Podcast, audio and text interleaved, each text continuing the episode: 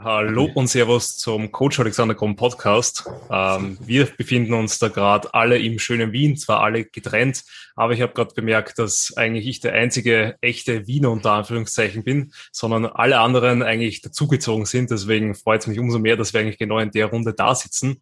Ähm, und zwar haben wir oder geht's heute um die GmbF, die Deutsche Meisterschaft 2021 in Bad Falling-Postel äh, wo ich mir jetzt eben einerseits einen Judge, die Sophie Diemann, geholt habe und zwei Coaches, die beide mit jeweils zwei Athleten vor Ort waren. Einerseits den Tobias Büchner, andererseits den Jan Frisse. Ähm, und ja, ich würde sagen, wir diven halt direkt rein. Äh, wie war so der Wettkampf im Allgemeinen für euch? Weil durch Corona war ja natürlich das Hygienekonzept sehr, sehr strikt. Äh, sprich, es gab ähm, man durfte ja die Halle tatsächlich gar nicht betreten, weder als Athlet noch als Coach, erst wirklich kurz vom Wettkampfauftritt. Wie war das jetzt für euch beide eigentlich dann einerseits für euch als Coach und andererseits auch für eure Athleten? Ich anfangen? Gut. Ähm, ja, also erstmal, Alex, vielen Dank für die Einladung. Freut mich, dass ich hier dabei sein kann. Ähm, ja, die, die GmbF war auf jeden Fall anders im Vergleich zu den ganzen Jahren zuvor. Also ich bin, glaube ich, schon seit 2016 jetzt auf jeder DM gewesen, nicht auf jeder IDM. IDM. Habe dementsprechend ein paar, keine Ahnung, Vergleichsshows und dieses Jahr war es schon ein bisschen anders. Dieser Fakt, den du genannt hast, dass man eben halt kurz zuvor erst in die Halle durfte und nachdem man die Bühne verlassen musste oder verlassen hat, direkt wieder aus der Halle raus. War schon ein bisschen komisch, vor allem dieses danach. Das davor fand ich eigentlich gar nicht so schlecht. Ähm, aber insgesamt war es dann doch ein bisschen anders. Vor allem für die Athleten. Ich denke, dieses Backstage-Feeling, was man halt so pre-Show hat, ist halt komplett verloren gegangen, weil du hattest ja 20 Minuten vielleicht, um dich kurz hinzulegen. Da musst du dich im Endeffekt schon wieder aufpumpen. Ähm, was doch die ganzen, was den ganzen Ablauf so ein bisschen verändert hat zu sonstigen Shows. Ähm, aber an sich muss ich sagen, hat die GmbF das schon im Hinblick auf die, bis man auf der Bühne war, ziemlich, ziemlich gut organisiert. Diesen Fakt, dass man halt danach direkt wieder die Halle verlassen musste, fand ich ein bisschen schade, weil man ja kaum unten war, wurde man schon rausgedrängt. Ähm, aber gut, das hat ja glaube ich, sein Grund. Deswegen gab es da, glaube ich, nicht so viel Spielraum. Ähm, overall muss man aber sagen, hat die GmbF das für die Umstände recht gut organisiert, finde ich. Ja. Jan, wie war das bei dir und wie, wie habt ihr quasi dann die Zeit, die man normalerweise so Backstage verbringt, äh, verbracht? Um, ähm, ja, also auch von meiner Stelle aus erstmal äh, danke, dass ich hier sein darf. Äh, freut mich. Ähm, wir waren tatsächlich vorher primär im Airbnb, haben dort Zeit verbracht. Also ich habe auch äh, beide bei beiden die Farbe am gleichen Tag am Vormittag gemacht und ähm, danach auch erstmal beiden gesagt, dass sie sich äh, hinlegen sollen und äh, die Füße hochlegen sollen. Also das, was man normalerweise vielleicht in den Stunden vor dem Bühnenauftritt äh, Backstage macht. Ähm, ich kann Tobi eigentlich overall auf jeden Fall zustimmen. Also es war das, was ich erwartet habe, ähm, aber durchaus sehr, sehr gut organisiert. Also zeitliche Abläufe waren noch nie so on point bei der GmbF. muss man an der Stelle ganz klar sagen. Ich fand auch den Backstage-Bereich eigentlich an sich, wie er, wie er platziert war, sehr, sehr gut, weil du konntest halt ja direkt einsehen, was auf der Bühne passiert. Also ähm, aus Coaching-Sicht war definitiv dieses Jahr einiges leichter. Zum einen durch die zeitlichen Abläufe, als auch daraus, dass du quasi ja einmal um die Ecke gehst und du konntest auf die Bühne schauen. Früher war es halt immer da, äh, in dem Backstage-Bereich so, dass du äh, verschiedene Displays platziert hattest. Und dann musstest du halt immer so ein bisschen abchecken, okay, wie sind wir gerade im zeitlichen Ablauf? Äh, was sagt das? Was, wer ist gerade auf der Bühne? Und ähm, wie wird das ungefähr zeitlich äh, ablaufen, bis äh, meine Athleten oder Athletinnen auf der Bühne sind? Und ähm, es war sehr reibungslos. Das, was, was, das, was Tobi gesagt hat, dass der Backstage-Vibe etwas verloren gegangen ist, ähm, stimme ich durchaus zu. Ähm, ich muss aber sagen, dass die Stimmung durchaus besser war, als ich vielleicht im Vorhinein gedacht habe, einfach durch die äh, vielen Coaches, die auch vor Ort waren, die dann auch ja Stimmung gemacht haben. Kein Vergleich natürlich zur Siegerlandhalle. Generell auch die, ähm, die Location, äh, aber dennoch denke ich für die aktuelle Zeit mit den Maßnahmen oder mit den Bestimmungen, die da ähm, eben auferlegt wurden, definitiv eine sehr, sehr äh, solide Performance von der GNBF. Ja, ich glaube, für die Leute, die nicht vor Ort waren und nicht wissen, wie der Backstage-Raum quasi ausgesehen hat, äh, der Backstage-Raum quasi, wo man dann eben kurze Zeit äh, ähm, Zeit verbringen durfte, war tatsächlich quasi dort, wo normalerweise die Zuschauer waren. Sprich, eigentlich äh, waren die Bühne aufgebaut, davor die Judges plus halt eben so ein kleiner Sitzbereich eben für die Coaches, für Fotografen und Co. Und dann dahinter eben war abgetrennt quasi eigentlich, wo alle Zuschauer sitzen würden, dann quasi der Bereich für die Athleten, wo sie sich auf aufgehalten haben, wenn sie nicht direkt eben sich also wenn sie nicht schon direkt hinter der Bühne waren. Ähm, und das war einerseits eh ein sehr, sehr cooles Konzept, aber natürlich mit Zuschauer undenkbar, mhm. ähm, weil da stolpert ja jeder übereinander drüber und auch nur möglich, weil eben immer so wenige Leute gleichzeitig in der Halle waren. Ähm, eben zusätzlich hat es halt noch diesen kleinen Warm-up, Pump-up-Bereich hinter der Bühne geben, der finde ich eigentlich auch sehr, sehr gut war, gerade für die Klassengrößen eben, da war es nicht eng und hat sich auch nie wirklich so gestaut. Aber eben, äh, wo ich, weil ich hatte das Privileg quasi sehr, sehr lang oder die ganze Zeit an beiden Tagen in der Halle zu sein, was mich auch ein bisschen gestört hat oder was ich ein bisschen komisch gefunden habe, war wirklich, was der Tobi vorher angesprochen war, dass man quasi aus der Halle rausgescheucht worden ist. Sprich, man ist von der Bühne runtergekommen und direkt sind Ordner zu dir gekommen zum Platz und haben gesagt, bitte, du musst die Halle verlassen, bitte jetzt. Äh, selbst ich als Dopingtester Gehilfe, wenn ich einen Dopingtest äh, quasi zu absolvieren hatte oder beziehungsweise die Person in den Backstage-Bereich für den Dopingtest holen musste, sind die Ordner zu uns hergekommen und haben gesagt, naja, die Sachen müssen weg. Wo es halt ist, naja, der muss halt jetzt in der Halle bleiben für den Dopingtest, der kann halt jetzt nicht einfach mit seinen Sachen irgendwo anders rausgehen, äh, weil ansonsten zögert sich ja das dann auch wieder extrem raus. Also gerade da hat es, glaube ich, aus meiner Sicht noch so ein bisschen Verbesserungspotenzial, vor allem weil ja eh danach diese langen Pausen waren, wo dann quasi alle Athleten, sage ich mal, dieser Austausch stattfinden könnte, dass die einen rausgehen, die anderen reingehen. Ähm, aber so ist es halt. Ich glaube, das war eben das erste Mal für die GmbF auch viele, viele Learnings mit so einem strengen Hygienekonzept. Ähm, aber man muss sagen, overall haben sie es sehr, sehr gut gemacht. Ähm, Sophie, bei deiner Sicht jetzt aus Judge und vom Ablauf her. Du warst ja selber als Athlet schon auf der GmbF-Bühne, du warst ja selber schon bei einem, sag ich mal, ähm, Wettkampf mit Zuschauer auch als Test-Judge dabei und jetzt halt als richtiger Judge. Wie da so der Ablauf für dich und wie hast du den Wettkampf so generell empfunden? Mhm. Ähm, also erstmal auch danke für die Einladung. Es freut mich hier in deinem Wohnzimmer zu sitzen und auch dabei zu sein. Ähm, und ich finde, als allererstes muss man sagen, es war so cool, dass generell eine Meisterschaft stattgefunden hat. Also, dass es überhaupt halt endlich irgendwie wieder dieses Wettkampfgefühl war, weil das ja doch jetzt relativ lange einfach gar nicht möglich war oder halt nur relativ weit weg und nicht halt mit der GNBF. Ähm, und also was Jan gerade gesagt hat, fand ich sehr wichtig und sehr gut der zeitliche Ablauf. Das ist, glaube ich, für Athletinnen vor allen Dingen so viel wert, wenn du weißt, wann du auf die Bühne gehst und darauf halt auch zählen kannst und es nicht vielleicht 20 Minuten vorher oder vielleicht vier Stunden später ist, weil es einfach für Peaking-Konzepte und so ja mega entscheidend sein kann ähm, also das fand ich sehr, sehr gut und das hat einfach auch echt gut funktioniert. Wir hatten dann eher halt ein bisschen längere Pausen.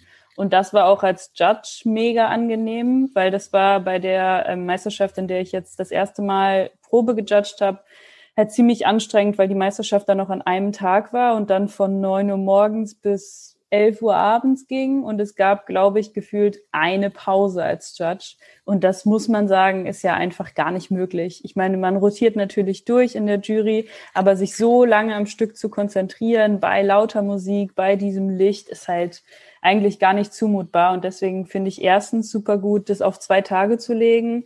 Zweitens, dass es halt diesen strikten Ablauf gibt, an den sich gehalten werden muss und der einfach gut durchgeplant ist. Und ich glaube, das ist halt auch in so kleineren Klassen deutlich besser möglich. Es ist ein bisschen die Frage, wie das dann umgesetzt wird, wenn wieder mehr Athleten dazukommen sollen. Gibt es dann mehr Klassen?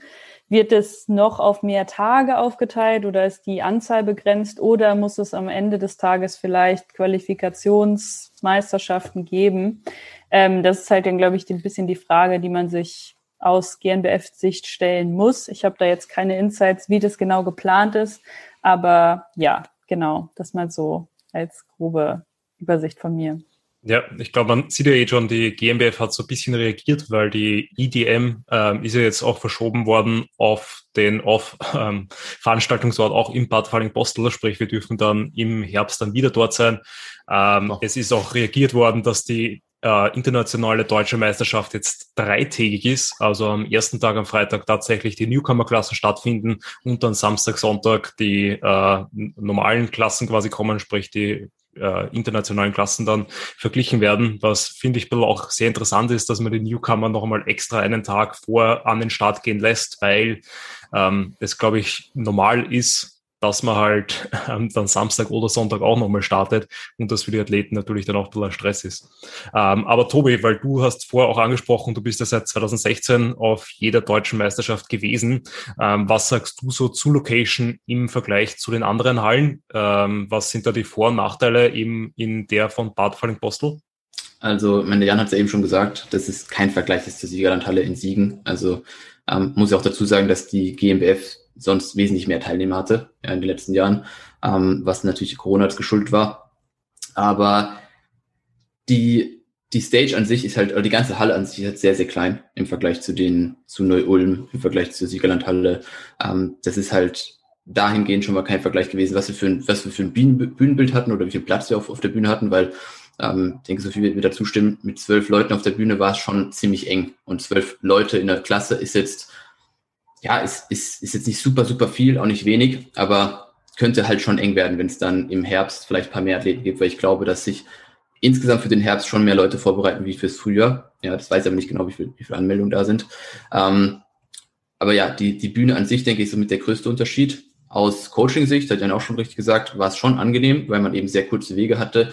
In der Siegerlandhalle, die ist ja riesig, da muss der vom eigentlichen Backstage-Bereich, bis du dann vor der Bühne oder Backstage bist, schon einige Wege zurücklegen und kannst dann halt auch schlecht äh, schauen, dass du irgendwo bei jedem bist. Das ist jetzt natürlich durch diesen, durch diesen zeitliche Abgrenzung, dass du wirklich erstmal verschiedene Tage hast und dann auch noch sehr große Zeitabstände. Recht angenehm, dass wenn du auch mehrere Leute hast, du dich wirklich um jeden Einzelnen kümmern kannst, du vielleicht gar nicht so viel extra Betreuer brauchst, weil eben einfach mehr Zeit ist, um einzelne Leute ähm, Backstage zu betreuen, beim Pump-Up zu betreuen, die Farbe zu korrigieren. Das ist natürlich in der Siegerland oder in den vergangenen Shows schon stressiger gewesen oder Stress, ja, wäre stressiger gewesen. Ähm, das da, dahingehend ist es schon ein Vorteil, dass wir jetzt so eine kleine Location haben. Bringt halt den Nachteil mit sich, dass wir keine Zuschauer haben und kein, nicht so dieses Flair. Ja, ähm, ist, weiß, weiß da jemand von euch, ist das schon fix, dass im Herbst auch keine Zuschauer zugelassen sind? Ich habe da tatsächlich noch keine Information dazu.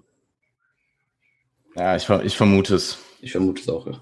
Ja. Ich glaube, es gibt auf jeden Fall noch keine offizielle Info, aber ich frage mich, falls Sie Zuschauer haben wollen würden, mhm. wo wäre dann der Backstage-Bereich? Also es mhm. ist ja auch jetzt nicht endlos viel Platz. Ja, genau. Also ja. Es, man, man, muss sagen, es hat noch einen hinteren Backstage-Bereich gegeben. Also dort, der hätte auf jeden Fall noch genutzt werden können. Der ist jetzt nicht riesig, aber da hätte man auf jeden Fall eine Handvoll Athleten zumindest packen können. Plus vielleicht eben dort im Keller, wo auch die Toiletten und Co. waren keine Ahnung, ob es da noch freie Räume gewesen, also mhm. wären. Ähm, plus halt vielleicht noch so dort, wo auch unter anderem das Tanning und Co. Mhm. stattgefunden hat. Ähm, aber ich, ich gebe euch schon recht, ich glaube auch nicht, dass es stattfindet, weil wahrscheinlich das Hygienekonzept äh, eins zu eins so abgegeben wird oder sehr ähnlich abgegeben wird, wie es wahrscheinlich jetzt im Sommer der Fall war.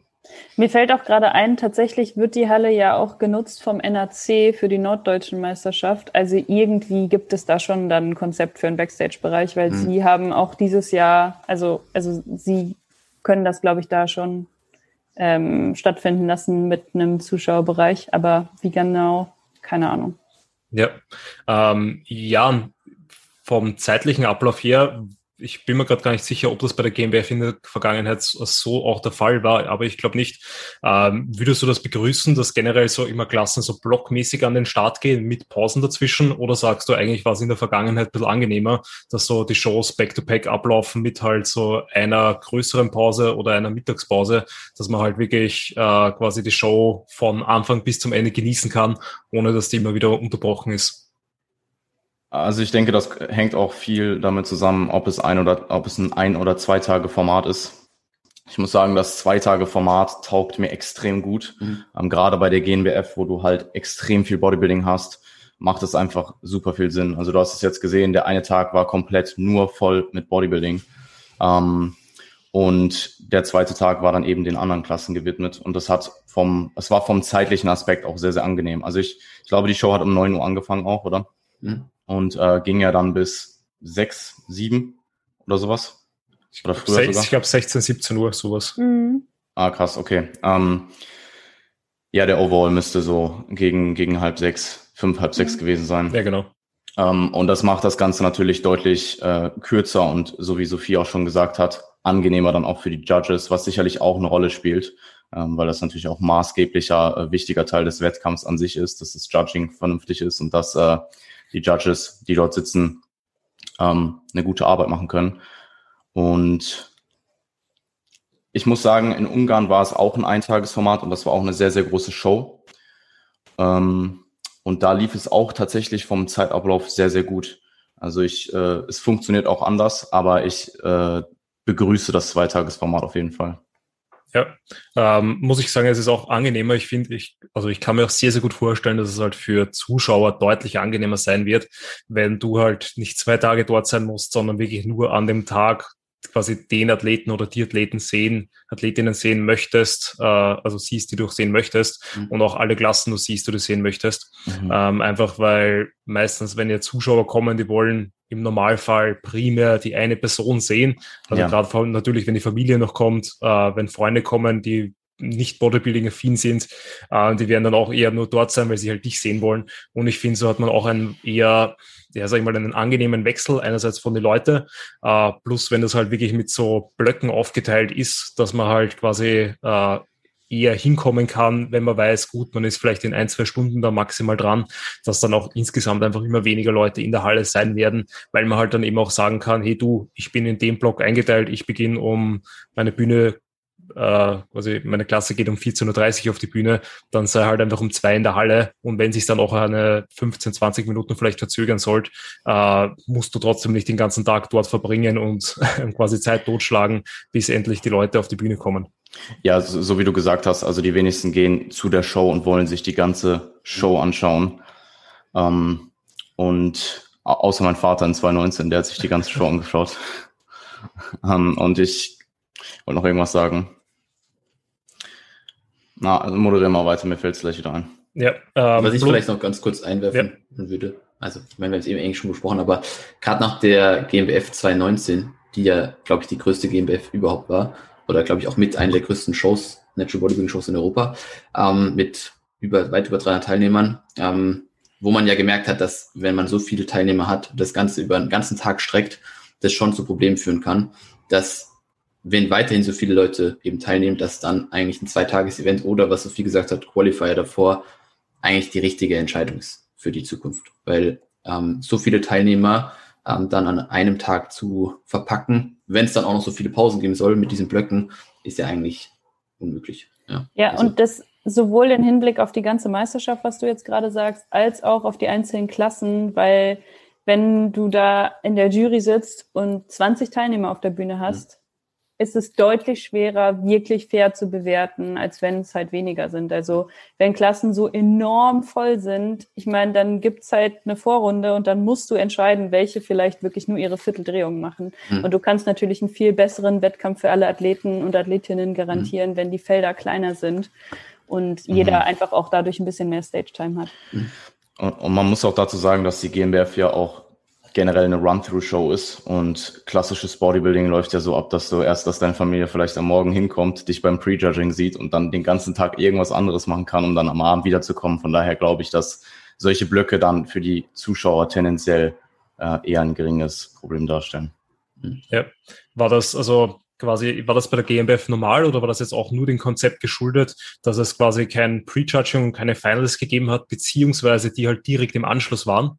Nee, soweit ich, soweit ich die GmbH verfolgt habe, war es immer eine Run-Through-Show. Ich war nicht seit 2016 wie Tobi da, sondern seit 2017. Ähm, aber die EDM. Fall, es gab früher auf jeden Fall Vorwahl-Finale. Aber ich glaube, seit 2018 sind es, äh, 2018 oder 2019, ich glaube 2018 ist es Run-Through. Okay. War es 2017 noch Prejudging und Finals? Es gab Prejudging und Finals auf jeden Fall. Ja. Also 2017 auf jeden Fall, glaube ich, auch noch bei der AMBF so, ähm, mhm. bis man eben bemerkt hat, dass aufgrund der Teilnehmeranzahl und der Showlänge sich das dann halt einfach mhm. ewig zieht. Mhm. Ähm, und ich dann glaube auch ab 2018 oder 2019 war es dann bei der AMBF auch ähnlich, dass da mhm. nicht extra aufgeteilt worden ist, sondern quasi einfach durchgejudged wurde und dann halt das Finale direkt im Anschluss nach dem Prejudging war, was aus meiner Sicht auch sinnvoll ist. Ja, absolut. Finde ich, ja. sehe ich. Voll, so. ja. Ähm, ansonsten eine Frage hätte ich noch, und zwar eben, weil so im Vergleich zu anderen GmbF-Hallen, der Tobi hat schon kurz angesprochen, vom Bühnenbild her Wart ihr damit komplett zufrieden? Was hättet ihr euch gewünscht und erwartet? Beziehungsweise was hat euch eben auch bei der Bühne gestört, jetzt außer der Größe? Äh, und vielleicht ähm, wollt ihr doch kurz eingehen, wie so die Belichtung aus eurer Sicht war. Ähm, weil natürlich als Coach, als Athlet und weil nicht, ob ihr auch den Livestream so ein bisschen mitverfolgt habt, je nachdem, von mhm. welchem Winkel man draufgeschaut hat, war natürlich alles ein bisschen anders. Wie zufrieden wart ihr da mit dem Ganzen?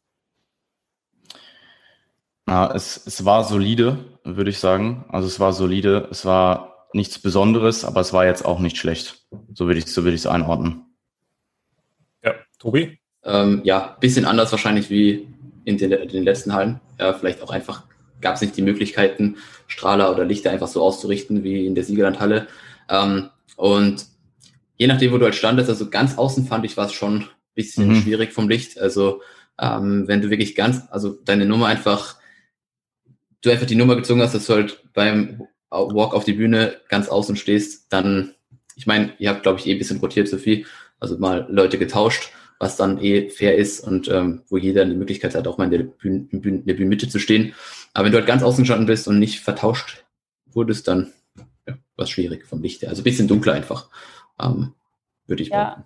Ja, ich glaube, das grundlegende Problem in der Halle war, dass es halt Tageslicht gab mhm. und die anderen Hallen, die ich kenne. Also mhm. ich war nur in Oldenburg und in der Siegerlandhalle, da ist ja grundlegend dunkel und es gab mhm. halt nur das künstliche mhm. Licht. Mhm. Das macht natürlich einen mega großen Unterschied, vor das allen stimmt. Dingen eben an der mhm. linken Seite, weil da halt einfach viel Tageslicht war, das was das Bühnenlicht dann verfälscht hat. Und das Problem war dann auch einfach, dass die Line-Up-Linie ja gerade war, also einfach eine Parallele zur Bühne, aber dadurch, dass die Athleten nicht alle draufgepasst haben, wurde dann nochmal gedreht und dann standest du natürlich zu den Scheinwerfern einfach nicht mehr optimal da.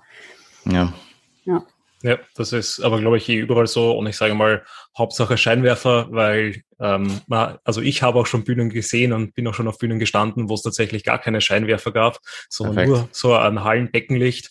Ähm, man munkelt, dass das eigentlich angeblich der größte Natural-Wettkampf ist oder der prestigeträchtigste.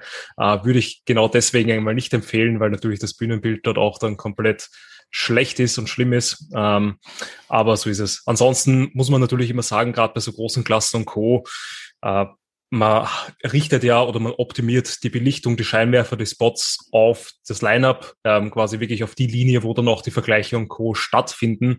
Und da kann es halt natürlich dann sein, dass wenn du ganz außen eben zu weit vorne stehst oder zu weit hinten, dass du nicht mehr optimal im Bild, im Licht bist. Genauso wie es natürlich beim beispielsweise Postdown immer passiert, dass die Leute zu weit nach vorne gehen und dann eigentlich auch äh, an der Bühnenkante stehen, wo halt die Belichtung auch nicht mehr optimal ist.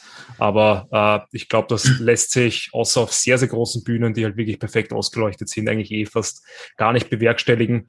Weiß ich gar nicht, ob es Verbände eigentlich derzeit gibt, die ähm, so wie es, ich glaube, der Valentin hat das mal erzählt, dass die die Scheinwerfer wirklich mit einfliegen und schauen, dass du halt wirklich überall das gleiche Bühnenlicht hast. Ah, Sophie, bitte.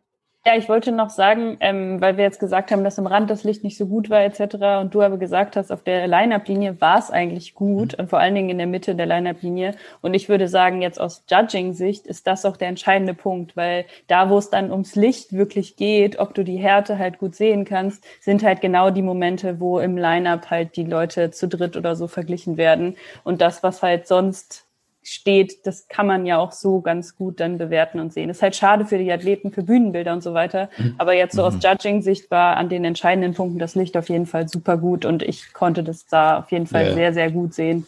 Ja. ja. ja. Ähm, wie war so generell die GmbF jetzt qualitätsmäßig besetzt und welche Klasse hat euch da am stärksten gefallen? Tobi? Ähm, an sich, also was ich gesehen habe, ja, ich habe jetzt auch nicht alle Klassen gesehen, weil ich war mhm. eigentlich nur mit den beiden Athleten, oder ich habe die Klassen vor und nach meiner Athleten gesehen. Ähm, muss sagen, dass ich Männer 1 und Männer 2 von der Qualität her am besten fand. Ja, also was ich gesehen habe und was ich auch auf Bildern danach gesehen habe. Ähm, also gerade Männer 2 war, was Conditioning angeht, glaube ich, schon somit die beste Klasse, würde ich behaupten. Äh, Männer 1 war halt einfach prall und rund und klein, aber wirklich mega kompakt. Ähm, also die beiden Klassen fand ich schon ziemlich, ziemlich stark. Generell, was ich mitbekommen habe, würde ich sagen, waren vermehrt Leute vielleicht nicht in Form. Ja, das ist mir vor allem bei, bei Newcomern aufgefallen, auch, auch bei, bei Junioren waren, waren ein paar Leute, wo ich sage, das war schon, also die, die Spitze war, war da, ja, aber es waren doch vermehrt Leute, die nicht ganz so in Form waren. Ähm, aber ja, äh, Qualität durchweg auf jeden Fall gehoben, würde ich sagen, im Vergleich zu anderen Shows. Ja. Jan, was würdest du sagen? Was haben, was hat bei der GmbF qualitätsmäßig aus deiner Sicht herausgestochen, sowohl positiv als auch negativ von den Athleten her? Um, ähm, definitiv, so wie Tobi auch schon gesagt hat, Männer 2 und Männer 1, das sind auch die Klassen, die ich live gesehen habe. Um, ähm, ich habe den Overall am Ende auch gesehen, aber ja, ein GmbF Overall ist halt immer heftig. Um, ähm, ich würde sagen, dass die Junioren vielleicht tendenziell ein bisschen schwächer waren als die Jahre davor. Junioren waren tatsächlich sonst auch immer sehr, sehr stark. Und ich meine, ihr müsst überlegen, diese Saison jetzt war halt auch die Saison, wo super viele Leute wirklich nicht im Gym trainiert haben. Mhm. Du hast zusätzlich diesen permanenten Stress, dass du nicht weißt, ob irgendwas stattfindet. Also ein gutes Beispiel ist ja in der Frühjahrssaison jetzt auch gewesen, der Wettkampf in Holland, der NBA. Der wurde halt nicht mal drei Wochen vorher abgesagt. Und ähm, ja, dieser, diese ganze Ungewissheit, der Stress, dass, dass der, der vielleicht potenziell schlechtere äh, äh, Stimulus im Training ähm, hat dann sicherlich auch dazu beigetragen, dass die Qualität insgesamt ein bisschen weniger war als die letzten Jahre. Ich würde aber sagen, ähm, on average waren da pro Klasse auch auf jeden Fall äh, Top-Athleten ähm, in den Bodybuilding-Klassen dabei und äh, auf einem sehr, sehr ähnlichen Level wie die GmbF sonst auch. Und ihr müsst überlegen, es waren ja auch insgesamt viel weniger Teilnehmer. Also wie viel Bodybuilding Athleten waren es denn im letzten Endes 36 oder sowas. Ähm, und ja, normalerweise hat die GNBF eben Klasseneinteilung von zweieinhalb Kilo mhm. und ja. äh, deutlich mehr Teilnehmer. Dementsprechend sind da natürlich auch mehr gute Leute dabei. Ich würde aber sagen, die Qualität war dennoch an der Spitze absolut gegeben. Ja, ich glaube, man darf da auf jeden Fall auch nicht vergessen, dass dieses Jahr das erste Mal die, ähm, die IDM und die deutsche Meisterschaft getauscht wurden. Mhm. Sprich, in der Vergangenheit war es ja quasi aus meiner Sicht, aus Österreicher Sicht, immer das Problem, dass die internationale im Frühjahr war, was tendenziell äh, finde ich persönlich jetzt eher immer unattraktiver zum Preppen ist als die Herbstsaison, weil halt einfach im Herbst alles viel aufbauender ist. Du hast mehr Shows, du hast dann halt eben auch die großen Worlds Final Shows, ähm, die natürlich, wenn du ähm, gerade noch ein stärkerer Bodybuilder bist äh, und mehr als eine Show machen möchtest, natürlich dann deutlich attraktiver sind mitzunehmen. Ähm, eben, also das darf man nicht vergessen, dass in der Herbstsaison sicherlich es auch nochmal deutlich, deutlich größer und stärker wird. Ähm, wo, wobei ich sagen muss, ich weiß nicht, ob das an meiner Wahrnehmung als Coach jetzt liegt, dass ich so viel mehr auf dem Schirm habe, aber mir ist es schon so vorgekommen, als selbst in diesem Jahr, dass es sehr, sehr viel Möglichkeiten tendenziell gibt für, für die Frühjahrssaison. Also dort ist die GNBF, dort ist die äh, INBA in Holland, die dann abgesagt wurde. Dort ist den äh, Wettkampf in ähm, Ungarn. Es gibt jetzt diverse BNBF-Qualifier, die noch recht zeitnah nach der GNBF auch stattgefunden haben, wobei es da natürlich schwierig mit der Einreise wird. Ähm, und ich denke, dass es in den kommenden Jahren doch durchaus auch attraktiver wird, ähm, im Frühjahr zu starten. Also ich bin, ich bin gespannt. Es ist auf jeden Fall mehr eine Option und ich habe das mehr im Hinterkopf als vielleicht in der Vergangenheit.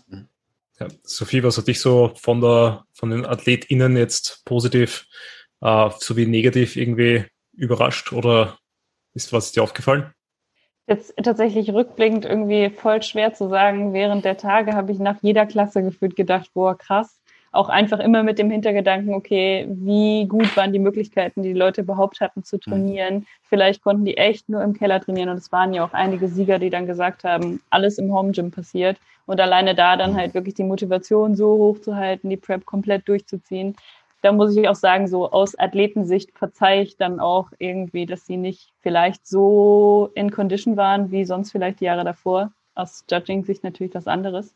Ähm, und ich fand auf jeden Fall richtig gut, dass ähm, viele Frauen in der Athletikklasse waren. Das fand ich echt cool, dass einfach solche Klassen ein bisschen populärer werden, beziehungsweise die war ja auch in den letzten Jahren schon beliebt. Schade natürlich, dass nur zwei ähm, Frauen in der Frauen-Bodybuilding-Klasse waren, aber ich hoffe, das wird auch besser, im Herbst spätestens.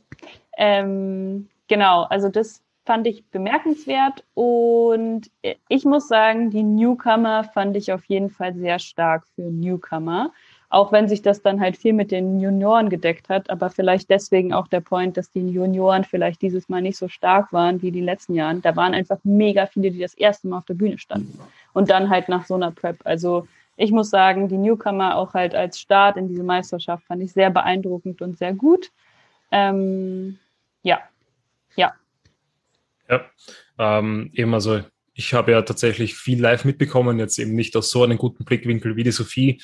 Ähm, aber ich würde auch sagen, so insgesamt war halt das Niveau eh sehr, sehr gut. Also durch alle Klassen hinweg durch. Man hat, glaube ich, bei keiner Klasse jetzt das Gefühl gehabt, das ist nicht Bodybuilding, sondern du hast überall gute Leute dabei gehabt. Ähm, beim Machen eben hast du wirklich welche gehabt, die halt sehr, sehr stark herausgestochen sind. Eben gerade finde ich eben Männer 1 und Männer 2 was halt so, dass du da die Top 3 äh, das war schon enorm gut, was die abgeliefert haben. Ähm, bei Männer 3 aus meiner Sicht war halt ein sehr solides Feld, wo keiner halt so wirklich herausgestochen ist. Es waren halt alle solide, aber jetzt kein, kein Brecher dabei, weil ansonsten hätte ich mir auch gut vorstellen können, dass der vielleicht den Overall gemacht hätte, ähm, wenn da halt so ein sehr großer Muskulöser daherkommt. Genauso wie in der Classic Physik, das ist die Klasse, die ich leider äh, tatsächlich noch ganz wenig mitbekommen habe.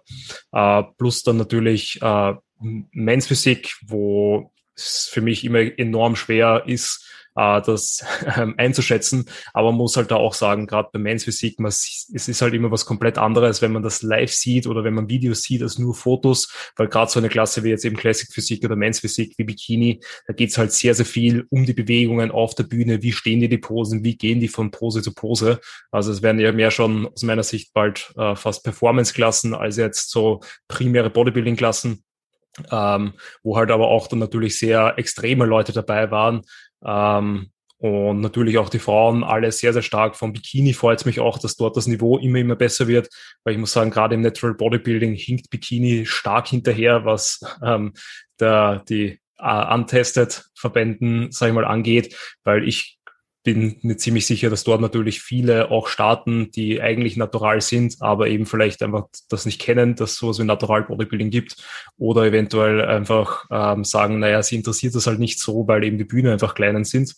Mhm. Ähm, da hoffe ich natürlich, dass dann Natural Bodybuilding weiter wächst, eben vielleicht in Form von Qualifier-Shows, dass man da halt eben nicht nur auf eine Show dann sich hinpiekt, sondern eben sagt, man qualifiziert sich für die GmbF Finals oder was auch immer. Ähm, Plus genau, äh, dass natürlich auch die höheren Frauenklassen jetzt immer besser besetzt werden, ähm, was glaube ich auch ein guter Trend ist. Und ähm, bin sehr, sehr gespannt, wie sich das jetzt in den nächsten Jahren noch entwickelt, weil natürlich äh, es, glaube ich, nicht kleiner wird. Ähm, Tobi, einfach nur, weil ich natürlich weiß, was bei dir so, äh, wo deine Athleten waren. Du warst ja eben Männer 2 und Classic Physik. Äh, Männer 2 haben wir jetzt eh schon so ein bisschen angesprochen. Was war so deine Wahrnehmung von der Classic-Klasse jetzt? Gut, die Classic-Klasse war für mich ähm, ein bisschen überraschend, bin ich ganz ehrlich. Ich habe jetzt auf jeden Fall ein besseres Bild von der Klasse. Ja, ähm, kann sein, dass ich davor einfach ein bisschen falsche, falsche Wahrnehmung hatte, weil mir war nicht bewusst, dass die, dass die Kürenprästation so stark, so stark in die Bewertung mit einfließt, auch wenn natürlich das Reglement vorgibt, 50 Prozent äh, zählt die Kür. Ähm, trotzdem denke ich, es ist halt immer noch Bodybuilding in irgendeiner Art und Weise und Muskelmasse und Definition, Linie sollte halt auch, also wird eh berücksichtigt, ähm, sollte vielleicht ein bisschen mehr berücksichtigt werden. Ich weiß nicht, ich mache das Reglement nicht, aber ähm, für die Zukunft weiß ich auf jeden Fall hier Bescheid, was, was, wenn ich wieder Leute in diese Klasse stecke, was da wichtig ist. Man muss dazu sagen, der Karl, so hat von mir, hat die Classic-Klasse ja mehr oder weniger als Warm-up für Herbst mitgenommen, ja, weil ähm, Plan ist, oder geplant war von Anfang an, dass er im Herbst startet. Der wir gesagt haben, okay, im Herbst, äh, im Frühjahr, Juli, dadurch, dass die Wettkämpfe so eng beieinander liegen, weil das ist ja auch was, was sehr untypisch ist. Normalerweise haben wir die Frühsaison irgendwo im Ende April, Anfang Mai und dann die Herbstsaison Anfang Oktober. Jetzt haben wir schon die erste Show im September und die Frühjahrssaison ist im Juli. Das heißt, die Wettkämpfe liegen ja schon sehr, sehr nah beieinander. Deswegen konnten wir das machen. Im Hinblick darauf, dass das Conditioning noch nicht Bodybuilding-tauglich ist, also dass noch ein paar Kilo fehlen. Und wir dann gesagt haben, okay, lass uns mal die Classic starten, weil von der Linie her passt ja ganz gut in die Klasse und machen eine gute Kür. Hier nochmal Dank an Peter, falls er das hört, der da auf jeden Fall tatkräftig mitgewirkt hat. Ähm, und ja, ich meine, es ist, wie es ist. Ähm, ich hätte ihm auch gegönnt, dass er die Klasse gewinnt. Aber man muss ganz klar sagen, dass im Hinblick auf die Ausstrahlung und Rezeption die ersten beiden wahrscheinlich besser waren. Ähm, und wir, wie gesagt, daraus unsere Rückschlüsse ziehen. Für dann auch für Herbst, weil ich meine, Bodybuilding zählt auch die Ausstrahlung, also Bodybuilding-Klassen, dass wir daran auf jeden Fall noch ein bisschen arbeiten. Und ja, ich meine, die erste Runde, glaube ich, also die, die Vorwahl mehr oder weniger ohne Kür, äh, konnte Karl ja für sich entscheiden, wo es um Muskelmasselinie, Definition etc. ging. Äh, und die Kür hat dann letztendlich dazu geführt, dass er Dritter wurde. Ist jetzt, wie gesagt, wie es ist. Ähm, aber wie gesagt, für die Zukunft war es sehr, sehr lehrreich für mich. persönlich. Ja, äh, Jan, hast du bei der IMBA in, äh, wo war es hier in Ungarn, mhm. ähm, die Classic Physik Klasse mitverfolgt? Und hast du da so ein Feedback, wie dort dann das Judging war, beziehungsweise die Athleten? Ähm, ich habe sie nebenbei geschaut beim Arbeiten tatsächlich. Also ich saß oben in den Rängen, ähm, habe nebenbei gearbeitet. Ich habe jetzt nicht so sehr darauf geachtet. Nein. Es ist okay. auch tendenziell eine Klasse, da ich dort aktuell auch niemanden habe, die mich von den ähm, Männerklassen, vielleicht nicht am wenigsten, aber tendenziell im Vergleich zu, zu Bodybuilding äh, doch durchaus weniger interessiert. Ja. Ähm, bin, aber, bin aber sehr gespannt, wie sich das noch entwickelt in den nächsten paar Jahren. Ich glaube, das ist auch so ein entscheidender Punkt, wie sich das entwickelt in den nächsten Jahren. Ich glaube, da muss man halt ganz klar sehen, das ist noch mega jung im Natural Bodybuilding. Und ich glaube, es ist einfach, das Bild ist noch nicht so geprägt, ähm, dass es halt ganz klar ist, wer da an welcher Meisterschaft gewinnt. Mhm. Und ich glaube, es wird einfach wahrscheinlich in den nächsten Meisterschaften noch häufiger passieren, dass Menschen überrascht sind, wer gewinnt, weil einfach noch nicht ganz klar ist oder noch nicht ganz rauskristallisiert ist, wie halt ähm, Athleten in dieser Klasse aussehen. Also das, mhm. das Feld ist einfach noch so breit gestreut, weil alle ihren Weg da noch so ein bisschen finden, glaube ich. Ja, also ich bin da eh auch ganz deiner oder eurer Ansicht? Also man muss ja sagen, bei den anderen jüngeren Klassen abseits von Bodybuilding, sei es jetzt eben Bikini, sei es Men's Physik, äh, passiert ja genau dasselbe. Man glaubt zu wissen oder glaubt zu judgen, wer der gewinnt und das äh, wieder äh, entsetzlich die, die Judges, sind ja mehrere, dann entscheiden, die halt nach bestem Wissen und Gewissen nach dem Regelwerk werten. Ähm, das äh, weiß man dann ja noch nie so wirklich, beziehungsweise ist halt immer schwer von außen zu beurteilen, wenn man eben nicht das Regelwerk kennt und nicht weiß, worauf man schaut. Also deswegen sind sie auch mehrere Judges und nicht nur die Sicht von einer Person. Aber ich glaube auch, dass sich da die Klasse auf jeden Fall noch so ein bisschen einpendeln muss, sich noch so entwickeln muss, äh, was da genau gesehen wird und was ich mir auf jeden Fall wünsche, ist, dass halt da irgendwie einmal so eine gewisse Einheitlichkeit kommt, in, innerhalb vom IMBA-Verband zumindest, dass man da halt wirklich mit gutem Gewissen von äh, quasi ein sehr ähnliches oder gleiches Paket liefern kann und auch dementsprechend gleich bewertet wird, mhm. anstatt dass man eben beispielsweise jetzt bei einem Verband eben nur nach Muskelmasse äh, wertet, obwohl es eben eine Classic-Klasse ist, beim anderen eben wieder nur nach Posing, beim anderen wieder nur noch Conditioning, whatever, ähm, dass da halt so ein bisschen eine Einheitlichkeit kommt.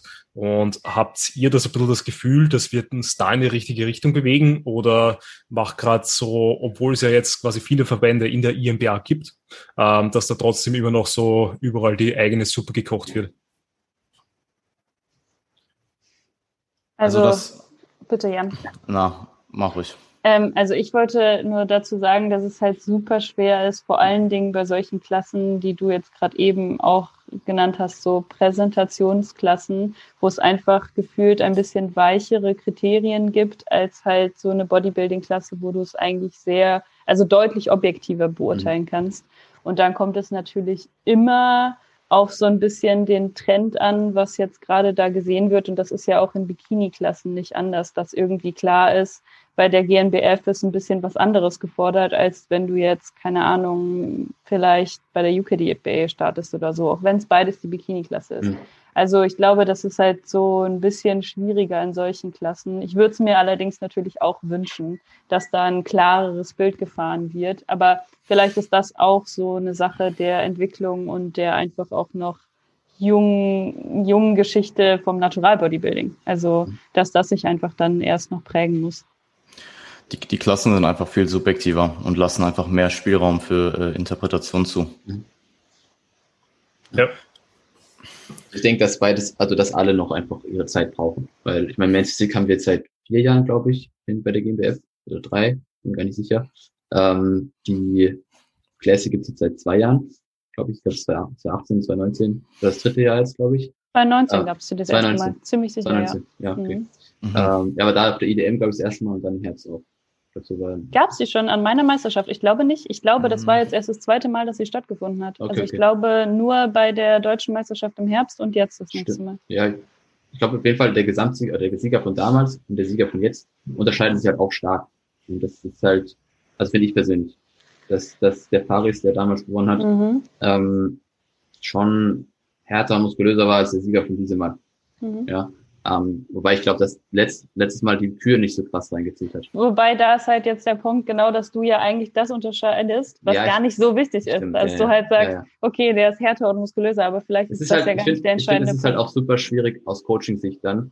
Wie bringe ich den Athlet dahin? Weil, Auf jeden Fall, ja. Ähm, das, also es tun sich halt, was Alex gesagt hat, es wird sich jeder einen Gefallen tun, wenn man das einfach vereinheitlicht und hier wirklich ein klares Bild fährt, sowohl für Leute, die keinen Coach haben, die einfach als Athlet dahin kommen und für Coaches, die die Leute vorbereiten, dass man so ein bisschen weiß, okay, das, was wir jetzt gerade machen, das wird, das wird, das ist, kommt gut oder das kommt eben nicht gut. Mhm. Und äh, dass man die Klasse auch objektiver macht und probiert besser zu, zu ja, da bessere Kriterien einfach zu, zu vereinheitlichen. Ich glaube, da hilft aber alleine die Zeit, dass du dann sagen kannst, okay, ich kann mir jetzt die letzten mhm. fünf oder sechs Richtig. Meisterschaften ja. anschauen, wer hat da ja. gewonnen. Und jetzt ja. gibt's halt, dieses Mal gab's halt eine und jetzt halt nächstes Mal zwei. Also es ist natürlich, mit der Zeit wird es immer einfacher auch für Athleten und Coaches dann, denke ich. Ja, also was ich dazu auch noch zu sagen habe, ist natürlich, äh, dass es bei solchen Klassen enorm darauf ankommt, wer tatsächlich neben dir steht und wie sehr stichst du dann quasi aus der Norm heraus. Also natürlich, wenn alle ziemlich soft kommen und du mhm. kommst auf einmal komplett hart, dann wirkt es halt von außen natürlich auch so, als wärst du ein bisschen fehl am Platz. Ähm, mhm. und das ist halt vor allem gerade bei Men's Physik oder Bikini jetzt beispielsweise ähm, nochmal extremer, als es bei der Classic Physik der Fall ist. Ähm, aber eben, wie ich schon gesagt habt, die Klassen sind halt noch alle sehr, sehr jung. Ähm, und bin auf jeden Fall gespannt, wie sich das entwickelt. Äh, was ich Aber auch, ja, Jan. Rein aus Interesse ähm, an dich und Tobi, konzentriert ihr euch, was eure eigene Weiterbildung zu den Klassen angeht, alle auf alle Klassen ähm, gleichmäßig? Weil ich persönlich verfolge aktuell halt primär Männer Bodybuilding, Frauen Bodybuilding, Women's Physik und Figur, weil das einfach die Klassen sind, wo ich in den nächsten ähm, Jahren Personen an den Start bringen werde. Und Classic Physik ähm, wird sicherlich interessanter auch im Naturalbereich, ist für mich aber aktuell im Enhance-Bereich halt auch einfach aus Unterhaltungssicht deutlich interessanter. Ja. Also schaue ich mir einfach lieber an. Tobi? Ja, also ich meine, wird, also Men's Physik zum Beispiel, wenn ich jetzt mal als Beispiel nenne, oder Bikini wird für mich langfristig auch keine Klasse sein, wo ich, wo ich regelmäßig Leute vorbereiten will. Ja, das heißt, mhm. ähm, für mich war es jetzt ja auch das erste Mal, wo ich mich um die Classic-Klasse bewusst gekümmert habe, weil wir eben die Show gemacht haben. Und ähm, so viel kann ich jetzt eigentlich gar nicht über die Klasse sagen, weil A, gibt es sie noch nicht so lange und B, folge sie auch nicht lange. Aber ich denke nur, man sollte sich vielleicht diese Klasse langfristig ein bisschen auf dem Schirm haben, weil ich glaube, dass sie sich noch verändert. Und ich glaube, dass sie sich auch mehr Richtung Bodybuilding entwickelt und weniger Richtung, Richtung Posing und Präsentation. Ähm, aber kann ich nicht wissen. Ähm, nur wird sie für mich interessant bleiben, andere Klassen eher weniger. Ja, ähm, bei mir also aus Coaching-Sicht fokussiere ich mich auch eher auf die Klassen, bei denen ich halt einfach ähm, AthletInnen habe. Sprich, bei mir ist das auch primär Bodybuilding, eben dann auch die ähm, Athletic Women's Physikklasse. Äh, mhm plus auch noch Men's Physik. Das Einzige, was ich halt verstärkt mich damit auseinandersetze mit den einzelnen Klassen, sind halt die Posing-Unterschiede zwischen den ganzen Verbänden. Einfach weil eben ich als Posing-Coach äh, da ja, jetzt auch mit vielen externen Leuten zusammenarbeite und dort natürlich dann drauf äh, Rücksicht nehmen muss, startet er jetzt bei der AMBF, UKDFB, GmbF, äh, IFBB, NPC oder halt beispielsweise eben bei der äh, Men's Physik-Klasse überall unterschiedliche Posen hast. Alleine bei der GmbF hast du ja zwischen der internationalen und der äh, deutschen Meisterschaft schon unterschiedliche Posen.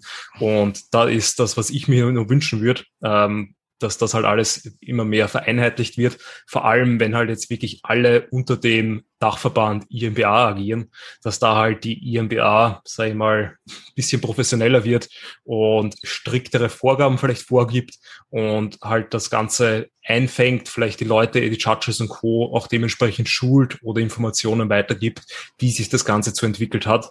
Weil ansonsten äh, braucht es aus meiner Sicht den Dachverband eigentlich nicht. Ansonsten mhm. hast du halt den einen individuellen, also hast du halt die individuellen Wettkämpfe und das einzige, den einzigen Vorteil, den du hast vom Dachverband, ist, dass du halt die, äh, den Mitgliedsbeitrag nur einmal zahlen musst. Aber mhm. das sind dann halt, äh, ansonsten sehe ich halt leider tatsächlich keinen Vorteil, äh, warum gerade alle zu IMBA gehen, außer dass halt es für die Mitglieder, sie sich bisschen die Kosten da sparen und das sind dann halt, je nachdem wie viele Wettkämpfe du machst, 50 bis vielleicht 150 Euro. Äh, aber ansonsten habe ich noch ein bisschen ein Problem damit, dass halt äh, da jeder, obwohl eigentlich alle zu einem Verband gehören, äh, jeder seine eigene Schiene fährt. Eben beispielsweise, dass die GmbF da mehr aufs Posing schaut, dass die UKTFB gar keine Classic-Klasse anbietet, dass äh, bei der IMBA Ungarn der muskulöseste gewinnt und und und. Lauter diese kleinen Sachen äh, sind halt dann innerhalb von einem Verband, finde ich, irgendwann nicht mehr angemessen. Ich meine, das global sehr ähnlich zu judgen ist auch super schwierig. Also.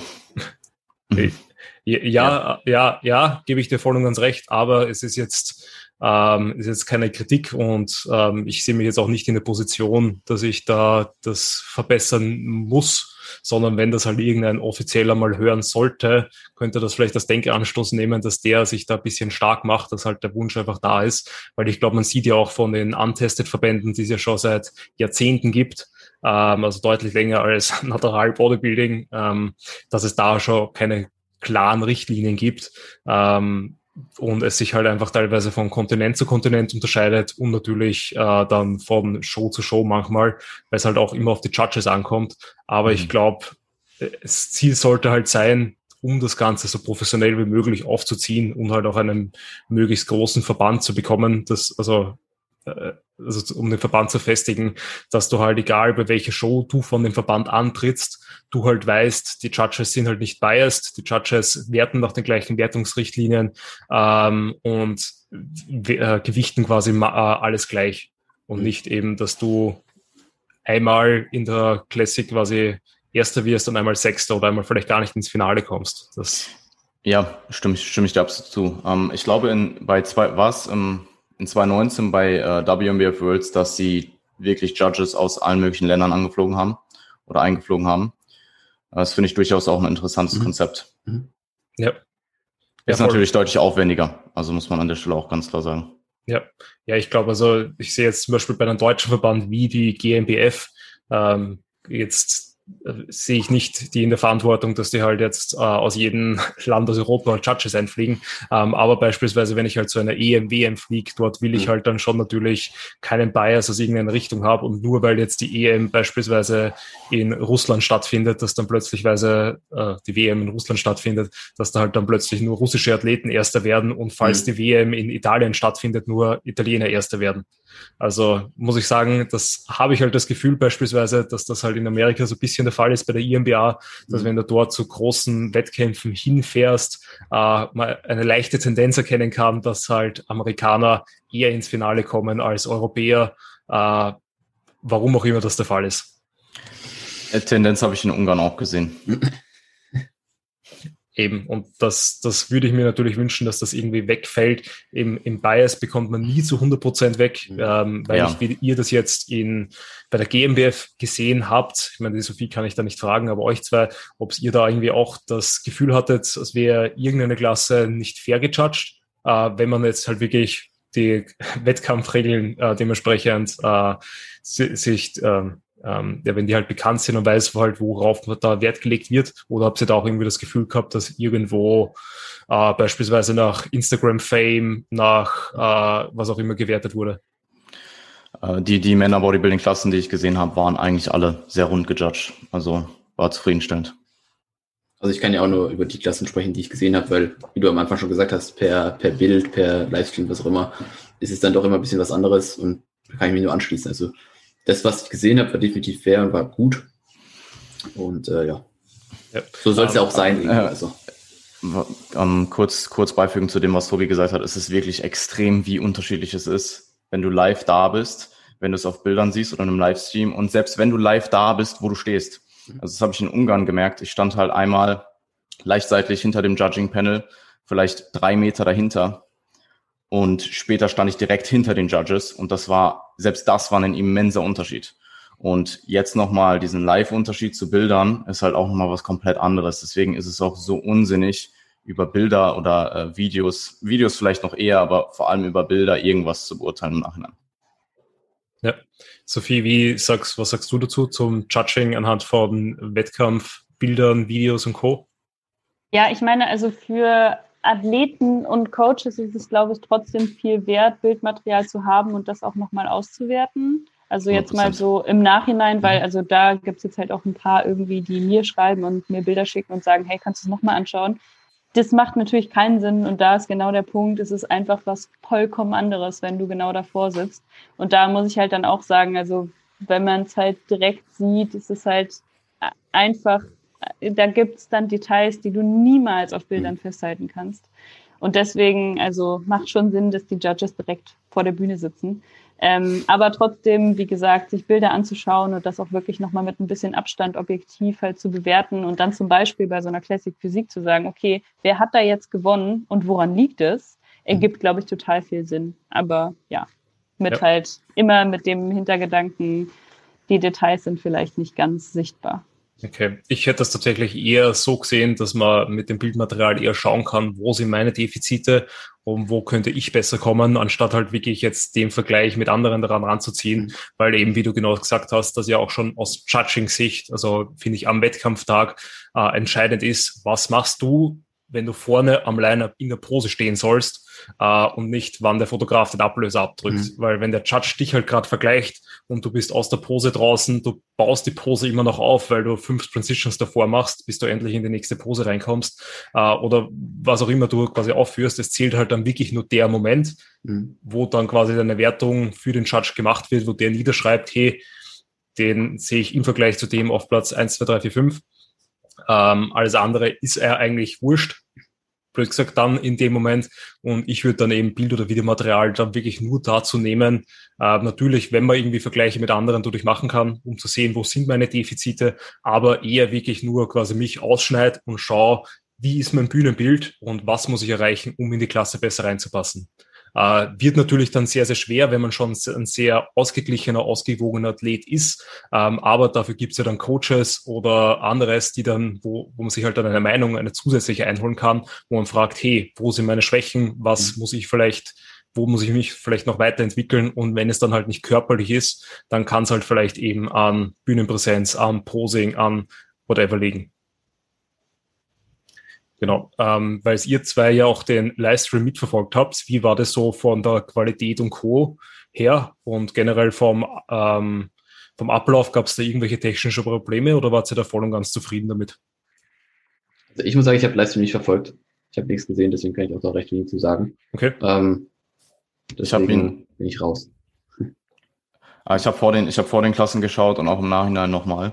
Ähm, für, für einen ersten Livestream war das auch schon sehr, sehr solide. Also ähm, da war im Vorhinein die Frage, wie gut der wird und ich denke, das war sehr zufriedenstellend. Also es gibt sicherlich hier und da Kleinigkeiten, die man besser machen kann, aber es war halt auch einfach der erste Livestream und sowas ist auch nicht einfach nur eine Kamera aufstellen und die läuft live, mhm. sondern das ist äh, deutlich aufwendiger, als der ein oder andere vielleicht denkt.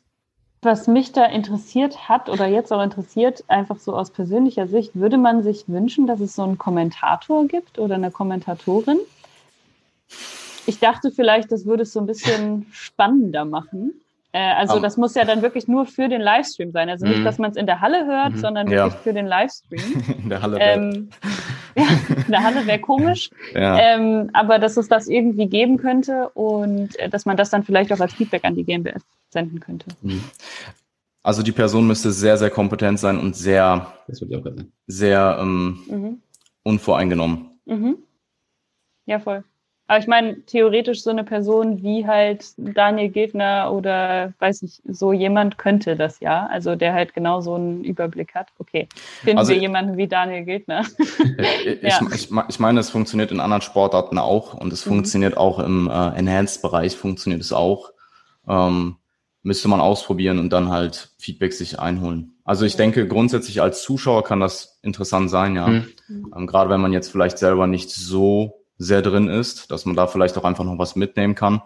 Ähm, ich, ich denke, wenn jetzt, äh, wenn jetzt jemand sich das anschaut, der sehr, selber sehr, sehr into Bodybuilding ist, da wird es dann immer wieder anecken mit Sachen, die vielleicht gesagt werden. Aber man kann es definitiv ausprobieren. Also ich, ich finde die Idee nicht uninteressant vor allen Dingen eben im Hinblick darauf, wie werden Meisterschaften in der Zukunft aussehen. Also mhm. sowohl im Herbst als auch generell wird es das halt vielleicht immer irgendwie geben, dass es so eine Art Online-Format ist oder wird es ganz zurückgehen? Keine Ahnung, wer weiß es schon. Und mhm. dann denke ich mir, könnte es ja eigentlich ein interessantes Format sein, dass man darüber halt auch mehr Zuschauer akquiriert, die nicht nur den Livestream gucken, weil sie eine bestimmte Klasse sehen sollen, sondern weil es halt ein cooler Wettkampf ist. Also. Ein Livestream macht immer, ja. Sorry, ja. Was, was ähm, ein Livestream macht immer Sinn, meiner Meinung nach. Also selbst wenn du Zuschauer hast, würde ich von aus GNBF-Sicht einen Livestream machen, hm. weil du dann damit natürlich auch nochmal Einkommen generierst, was du dann wiederum in den Verband stecken kannst. Also ja. ich sehe da wenig Gründe dagegen. Ich denke auch, dass das eine ziemlich, also das, das Ganze muss ja wachsen und ich denke, dass sowas das Ganze auch unterstützt, weil ähm, vielleicht hat auch nicht jeder die Möglichkeit, dann zu einem Wettkampf zu fahren, wo vielleicht Freunde, Familie starten ähm, und man kann sich ja auch so ganz andere, also so nochmal ein Bild machen von den Shows über die Jahre. Ja, also ja. Äh, es ist nicht möglich, dass du einfach immer bei jeder Show dabei bist. Und äh, auch wenn es vor Ort was anderes ist, was wir schon gesagt haben, es gibt trotzdem einen guten Einblick über das Ganze. Ja. Voll. Ja, man, ähm, man sieht es ja auch, sorry, noch bei, bei so äh, Verbänden wie der PCA, die das ja auch regelmäßig jetzt anwenden. Also die, die dauerhaft Streams haben. Ja. uh, wohnst, du wohnst in der Kirche. Was? Du wohnst in der Kirche. Ich wohne in der Kirche, warte, ich mache hier mal die Dinger zu. ich glaube eher, er, Tobi hat sich das extra laut gestellt, so der Handywecker, dass er jetzt eigentlich beten muss oder ähnliches. also die, die, Kirche des Bizeps, dass er seinen Shake trinkt, äh, dass er den Katapolen das, das war, das war die, Das war die Erinnerung an das Mehl so. Genau. genau. Sorry. Ja. Kein Problem. Ähm, ja, also ich persönlich finde euren Livestream immer mega gut. Ähm, eben, ich glaube, dass weiß halt nicht, wie sich das finanziell auszahlt, aber ich glaube, dass sich da sicherlich immer Sponsoren finden werden, die halt einen Livestream ähm, dann auch zur Verfügung stellen. Also ich glaube, das war ja bei der GmbF nichts anderes, dass da einfach einer der Sponsoren gesagt hat, äh, sie machen das, ähm, weil es ja auch einfach ein gutes Werbemittel ist, plus eben du kannst dadurch zusätzliche Einnahmen generieren. Weiß ich jetzt nicht, wie das ist bei der GmbF, ob die halt jetzt irgendwann einmal auch das, so wie sie es in der Vergangenheit gemacht haben, alles auf YouTube stellen, würde ich mir wünschen, weil das natürlich sehr, sehr cool auch immer war, wenn man nicht extra eine Paywall überwinden muss. Aber verstehe ich natürlich, wenn man das macht, äh, weil eben, wie schon der Jan vorher gesagt hat, es ist nicht einfach nur Kamera aufstellen und auf Play drücken, sondern äh, hinter einem Livestream äh, ist ja vor Internetverbindung, die auch bezahlt gehört, Equipment, das bezahlt gehört, die Personen, die das betreiben, die bezahlen gehört, das Hosting, was bezahlt gehört. Äh, und und und. Da steckt ja mehr dahinter, als das Auge sieht. Deswegen äh, hoffe ich natürlich, dass es in Zukunft weiterhin immer noch gibt. Und mit einem Kommentator würde ich es, glaube ich, ziemlich cool finden. Vor ja. allem eben, wenn man so die Show mitverfolgt, weil es halt einfach auflockert. Äh, ich kenne es noch von der ähm, von Kraft 3 Kampf äh, von der österreichischen Meisterschaft, mhm. die im Gym einmal war, die halt äh, übertrieben stark gemacht wurde äh, und wo es halt auch einen übertrieben professionellen Livestream, sage ich mal, gegeben hat, also wirklich mit zwei, drei Moderatoren, äh, was aber halt mega cool ist, wenn man sich das im Nachhinein anhört und so zusätzliche Informationen vom Athleten einfach mitbekommt, wenn beispielsweise der eine Kühe aufführt, dass man mhm. da äh, ja eben so ein bisschen Background-Info hat, wo trainiert er, was macht er, was macht er beruflich, wie lange trainiert er, äh, welchen Trainingssplit macht er, keine Ahnung. Also da kann man ja dann immer Informationen von den Leuten auch einholen und kann man den Moderator dann einfach geben, der das im Worst Case einfach runterliest. Mhm. Ähm, aber wie der Jan schon gesagt hat, das muss halt einfach eine Person sein mit guter Kompetenz, dass die halt nicht zu viel Blödsinn redet, äh, plus natürlich halt auch eine Person, die das halt, ähm, sag ich mal, promotion-technisch gut hinbekommt äh, und nicht irgendeine Schlaftablette, die halt dann wirklich äh, dort quasi, äh, wo du dann lieber den Ton mutest, bevor du dir weiterhin seine Stimme anhörst. Äh, es muss sehr professionell sein. Es muss super professionell sein, wenn sie es machen. Also es muss eine Person sein, die sich dann auch, die dann auch nicht irgendwie anfängt, da übermäßig Humor oder so reinzubringen, weil ich glaube, dann wird es schnell für einige Personen, die das halt wirklich auf einem professionellen Level auch verfolgen wollen, nervig. Ja, voll. Ja. Ähm, was würdet ihr jetzt aus ähm, aus Coaching-Sicht mit euren Athleten anders machen für die Herbstmeisterschaft? Tut ihr da, habt ihr irgendwelche Pläne, habt ihr da irgendwelche Erkenntnisse bekommen von der GMF, ähm, von der deutschen Meisterschaft, dass ihr im Herbst direkt anwendet?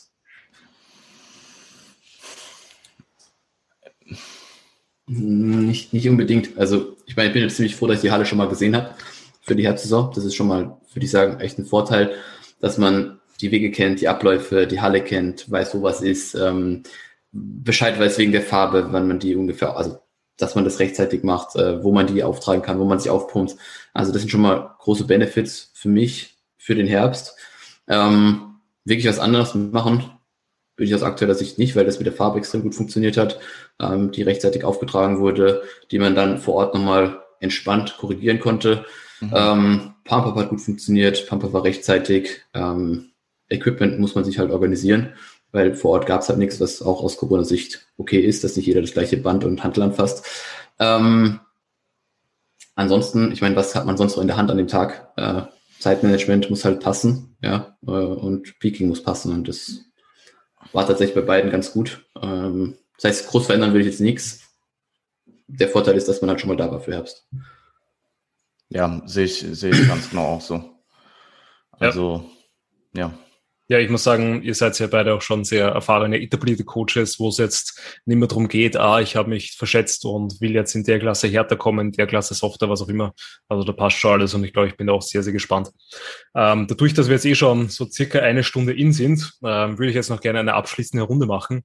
Und zwar quasi, was würdet ihr euch so jetzt ähm, der GmbF erraten oder was würdet ihr euch wünschen, was bei der internationalen deutschen Meisterschaft anders, besser äh, oder gar nicht gemacht wird?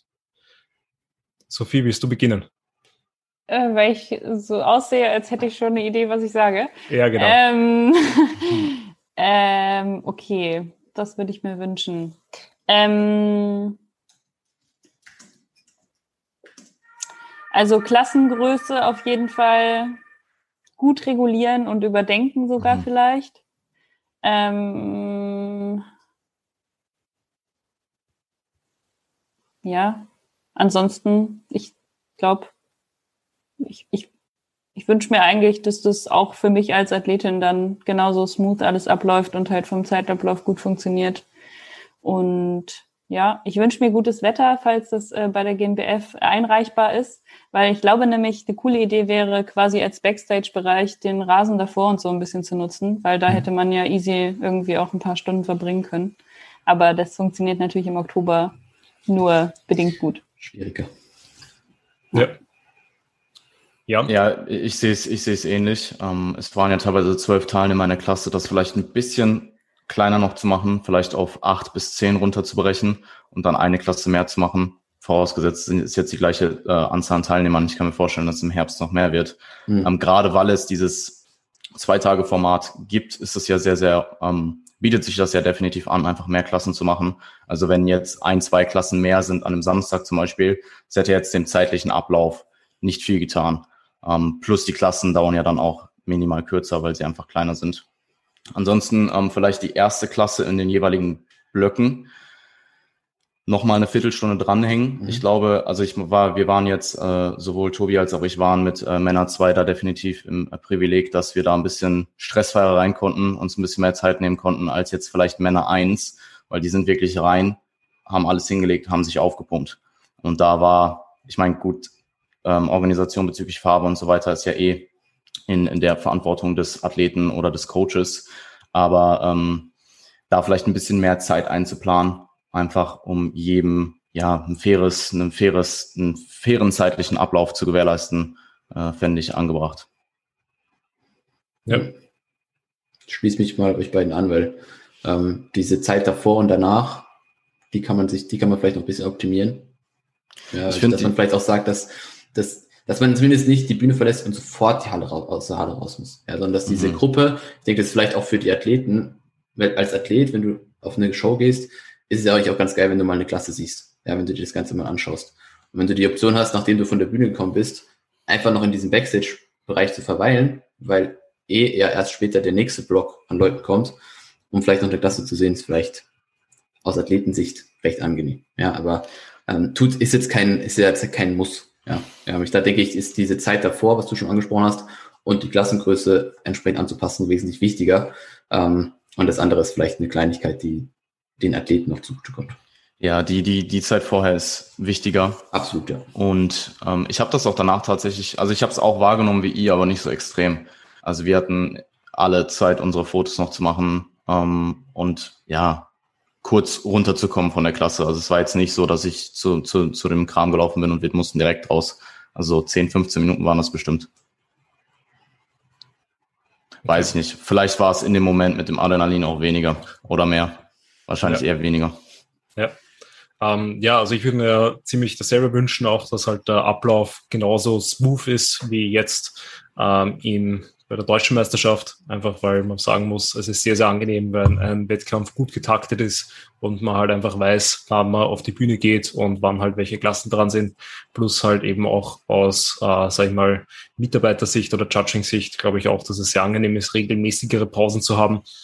Und genau, bin auf jeden Fall aber sehr gespannt, wie das wird jetzt damit äh, bei der internationalen deutschen Meisterschaft, weil ich mir auch ziemlich sicher bin, dass halt die Starterfelder nochmal wachsen werden bin gespannt, wie sie das da machen mit der Klasseneinteilung, ob sie das eben alles nach Körpergröße oder nach Körpergewichten unterteilen und eben in welchen, äh, sag ich mal, Sprüngen sie das machen, damit eben hoffentlich die Klassen dementsprechend groß beziehungsweise klein genug sind, dass halt auch jeder Athlet die Zeit auf der Bühne bekommt, für die er sich vorbereitet hat. Andererseits muss man halt sagen, es ist halt ein Wettkampfsport und wenn du halt nicht gut genug bist, um dir die Zeit auf der Bühne zu, zu verdienen, dann äh, ist es halt so, dann muss man es halt beim nächsten Wettkampf besser machen. Da kann dann ja quasi der Wettkampfverband nichts dafür, weil das Niveau einfach so hoch ist. Ich hätte mir die größere Halle wieder gewünscht, aber ja, ist es nun mal, was es ist. Und ich denke, die GmbF wird da schon äh, die Gründe haben, warum sie jetzt wieder auf Bart Fallingsrostel setzen. Genau, also ich glaube, die Sophie hat das ganz am Anfang gut gesagt. Äh, besser und lieber eben ein Wettkampf als gar kein Wettkampf. 100 Prozent. Ich glaube, man versteht da auch die GmbF, dass die die sichere Karte spielen. Ähm, ja. Und ich glaube, aus Athletensicht, also gerade für mich, für meine Kunden und mir selber ist es jetzt auch deutlich angenehmer, wenn ja. ich einen Wettkampf habe, mit dem ich eigentlich fix planen kann, weil auch wenn die Zahlen ansteigen, ähm, ist das Hygienekonzept so da, dass der Wettkampf auf jeden Fall möglich ist. Mhm. Ja, der Kontrast zu Ungarn war halt extrem. Also in Ungarn waren es halt auch sicherlich an einem Punkt 400, 500 Leute in dieser riesigen Halle. Und äh, zu dem Zeitpunkt gab es da nicht mal mehr eine Maskenpflicht. Also da war einfach kein Covid mehr zu der Zeit. Ja. Ja, eh, also das ist ja jetzt eh auch der Fall, aber beziehungsweise in Österreich vor ein paar Wochen war es ja auch so, dass ja eigentlich äh, alles gelockert wird und die Zahlen auch dementsprechend niedrig waren, dass auch Veranstaltungen erlaubt waren. Gerade bei der EM hat man jetzt auch mitbekommen, dass volle Stadien ja auch irgendwie möglich sind, wenn halt dementsprechend das Konzept da ist. Ähm, aber wie du schon gesagt, man kann halt nicht in die Zukunft schauen und halt keine Ahnung, wie es dann halt im Oktober aussieht. Ja, es war aber vor zwei Monaten, muss man auch dazu sagen. Also, ah, okay. Ja, also Ungarn war Anfang, Anfang Juni, fünf Wochen vor der GmbF. Okay. Interessant, aber wir werden sehen. Gut, ähm, ich sage vielen Dank für eure Zeit. Ähm, war auf jeden Fall eine sehr, sehr informative und aufschlussreiche Runde und ein gutes Recap, glaube ich, wie so Bad Falling-Postel war. Also für alle, die ähm, es bisher geschafft haben, die haben sicherlich viel mitnehmen können, was auf sie jetzt zukommt und worauf sie sich so einstellen können. Ähm, zusätzlich, falls das natürlich jetzt bei GmbF Officials hören, wissen die auch, was sie in Zukunft vielleicht äh, überdenken könnten, was noch optimierbarer ist. Ansonsten werde ich auf jeden Fall alle eure äh, Instagram-Profile plus Webseiten in die Shownotes reinhauen und würde sagen, vielen Dank für eure Zeit und bis zum nächsten Mal. Bis dann. Ich habe zu danken. Okay. Ciao.